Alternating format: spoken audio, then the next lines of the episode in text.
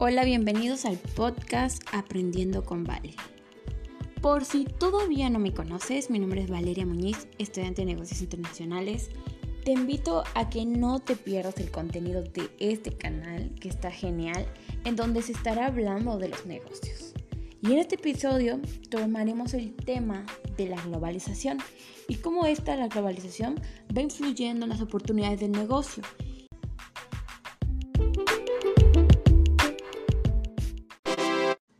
Bueno, primero hablaremos qué es la globalización.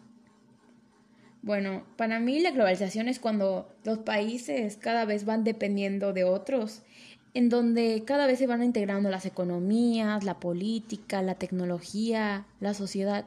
Y esto, ¿sabes qué? Nos va ayudando a generar las relaciones comerciales, tanto como los proveedores, como las empresas y los clientes. Un ejemplo muy claro en la tecnología es que con ella vamos facilitando la comunicación y los procesos de producción. Todo esto, lo que tenemos antes, era impensable. Entre ellos están las videollamadas, el envío de productos de forma rápida, cuando antes tardaba meses en llegar, ahora en menos de tres días. Así es, cada vez los productos son más fáciles de conseguir, los costos de producción van bajando por las nuevas máquinas, sin embargo, en todas las tomas de decisiones hay que tener en cuenta cinco aspectos muy importantes, entre ellos la economía. ¿Por qué la economía? Porque la inflación puede variar en distintas condiciones, tanto en la política como en lo social. Y esto afecta a los costos de algún producto. Otro punto muy importante es la política, porque dependiendo del tipo de gobierno que predomine, va a poner como prioridades ciertas actividades. Y en la cuestión legal es muy importante porque cada país tiene sus reglas, sus normas y en las exportaciones como en las importaciones, ahí es cuando se ve lo que son los aranceles, que tanto pueden limitar la entrada o poner barrera en, los, en el comercio. Como otro punto tenemos que tener en cuenta es la cultura, porque cada, cada una tiene su forma de ver las cosas, de entender la vida por ejemplo, no es lo mismo ofrecer cierto tipo de ropa en un lugar donde su religión o la cultura no le parece correcto. Tanto en otro punto importante, la, la geografía, porque las condiciones del ambiente juegan un papel suma, de suma importancia, porque de ahí pueden aumentar las ventas, así como sacar un mayor provecho en las estrategias de la ubicación y saber qué elementos cuenta el país para sacar su mayor potencial. Pero todo lo que es la globalización es cosa de actual, porque antes, antes el comercio venía solo de los fenicios. El inicio fue de los fenicios en la época de 1200 más o menos antes de Cristo, donde intercambiaban materias primas como un ejemplo, materiales preciosos por productos como la metalúrgica. Y pues ellos tenían grandes habilidades marítimas y pues con ellos se, fue, se fueron creando lo que son las colonias y los centros de comercio en el antiguo Mediterráneo. Luego va lo de que son los griegos, que ellos ven las necesidades, ven las necesidades de importar los granos, entonces van en busca de nuevas nuevas conquistas, nuevas rutas, nuevas rutas comerciales. Lo mismo pasa con los romanos. Y pues resulta que en la época de los romanos es cuando se van creando lo que es las medidas, las medidas, lo que son este las monedas, como lo que hoy conocemos. Y todo esto fue el inicio del comercio, que actualmente pues se ha ido modificando, se han ido modificando estrategias de acuerdo a las necesidades y, e intereses de las poblaciones. Por ejemplo, actualmente la pandemia, la pandemia que estamos viviendo ahorita sobre el COVID-19, por lo que he notado en este año es que se va predominando ciertos tipos de teorías. En diferentes países este, predomina diferentes tipos de teorías de cómo solucionar estos problemas. Por ejemplo, la teoría keynesiana que estamos viviendo ahorita, en, sobre todo en Yucatán, en México, que es el consumo de mayor parte de la canasta básica, por lo que las, las fábricas se van cerrando y esto lo que pasa es que va afectando la oferta y la demanda. Esta teoría, teoría nos ayuda a comprender mejor lo que estamos viviendo actualmente y saber cómo tratar la situación del desempleo, la inflación y estos momentos de crisis. Por ejemplo, actualmente aquí en Yucatán se están renundando las actividades de mano de obra en la infraestructura, por lo que esto permite que un cierto tipo, un cierto tipo de equilibrio. Pero debido a todo esto, igual hay intervención, intervención con, el, con el gobierno. Otro ejemplo podría ser el monetarismo. Bueno, el monetarismo, eh, bueno, esta teoría ayudó bastante a regular el dinero, además de que promueve, promovió el libre mercado y con ello reduce la participación del gobierno pero por lo que por lo que reduce la participación del gobierno, esto genera que el dinero esté en constante circulación y el dinero no, no caiga en manos de, algo, de alguien y siempre esté circulando. A diferencia de esto está la teoría estructuralista. En esta sí interviene el gobierno, pero el gobierno permite que se amplíen los mercados y las exportaciones y el crecimiento del país. Estas teorías constituyen en un punto de inicio para las empresas para que principalmente contribuyan a una firma y que esta firma decida en dónde establecer las actividades de producción. De esta manera las empresas implicadas en el comercio internacional ejercen una gran influencia en las políticas del gobierno. Y esto va orientando hacia el, hacia el comercio en diferentes sectores, industrias, industrias específicas, no sé, términos de apoyo, acuerdos comerciales, entre otros. Son muy importantes por lo que podemos observar. Actualmente sobrevive la empresa que mejor se adapte y el país que mejor le saque provecho a sus recursos.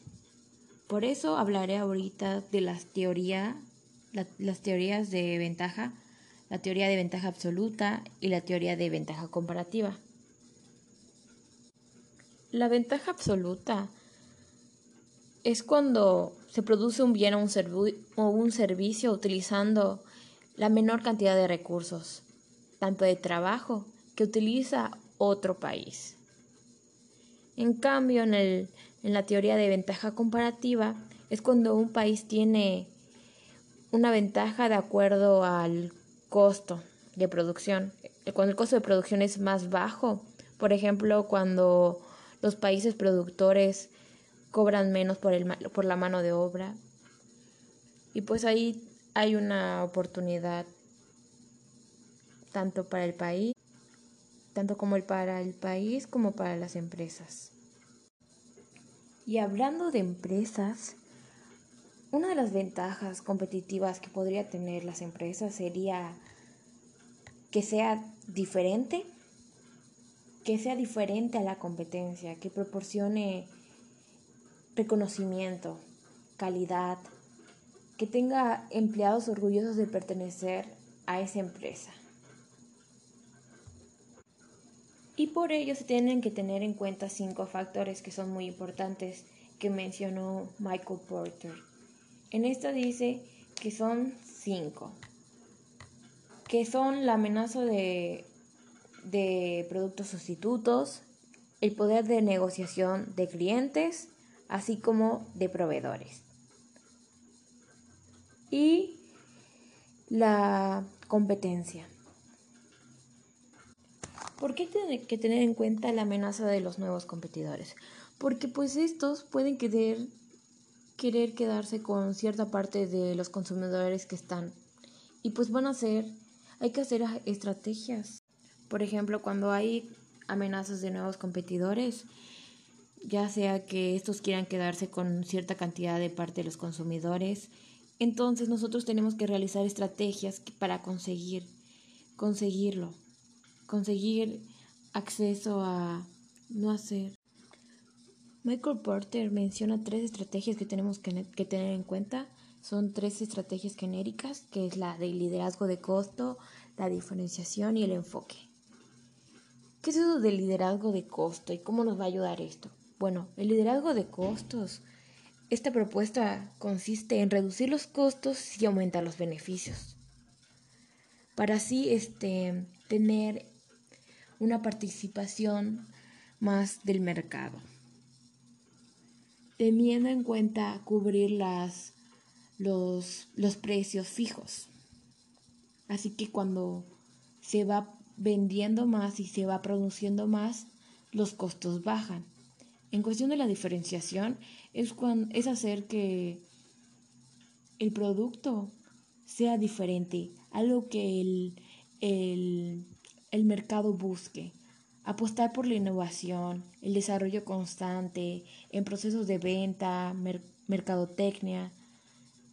Y en el enfoque es cuando buscamos centrarnos en algún grupo específico para que se diferencie atender mejor las necesidades del mercado meta. Y pues esos son los tres tipos de estrategia. Y nunca, nunca, nunca hay que descuidar la llegada de los nuevos competidores. Porque los nuevos competidores lo que van a hacer es que van a querer agarrar una parte de tus consumidores. Así que van a hacer estrategias para conseguirlo. Van a poner costos más bajos, mayores accesos a la distribución y nosotros tenemos que reforzar eso, no hay que descuidarlo. Igual hay que tener en cuenta cinco fuerzas y no hay que descuidarlas, las cuales son la amenaza de los nuevos competidores, porque cada vez hay mayor competencia y cuando hay más competidores, cuando hay nuevos competidores, buscan una parte del mercado. Así que se va a tener que dividir esa parte del mercado en pequeños. Y no hay que dejarlos entrar. El otro está el poder de la negociación de los clientes. ¿Por qué? Porque los clientes tienen valor. Porque si no le das lo que el cliente quiere o lo que el cliente busca en el momento adecuado, este podría abandonarte e irte e irse por productos que satisfagan esa necesidad a un precio más bajo, ya sea con productos sustitutos. Lo que podríamos hacer sería aumentar la calidad de los productos, reducir los, los precios, ya sea aumentar las, los canales de venta, aumentar la publicidad y las promociones. Eso podríamos hacer.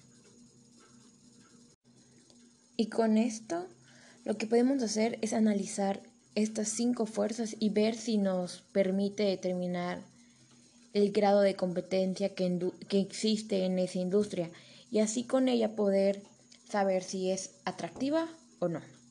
En caso de que ya estemos ahí en esa industria, nos permite detectar oportunidades y amenazas, así como formular estrategias, ir formulando estrategias para así aprovechar las oportunidades o hacer frente las amenazas que hay. Y esto lo podemos ir, este, lo podemos ir manejando junto el análisis FODA para tener un análisis más completo de la empresa. Y pues para finalizar, este, podemos decir que por medio de la globalización se han traído diferentes, diversos desafíos y pues como nosotros como especialistas de negocios internacionales, entonces tenemos que buscar las oportunidades de negocio, tanto en diferentes ámbitos, tanto en el político, en lo social, este, en lo económico, e ir aprovechando todas las oportunidades que hay en el camino y podernos adaptar a las circunstancias que hoy en día van este van cambiando. Muchas gracias por escuchar este audio y nos vemos hasta la próxima.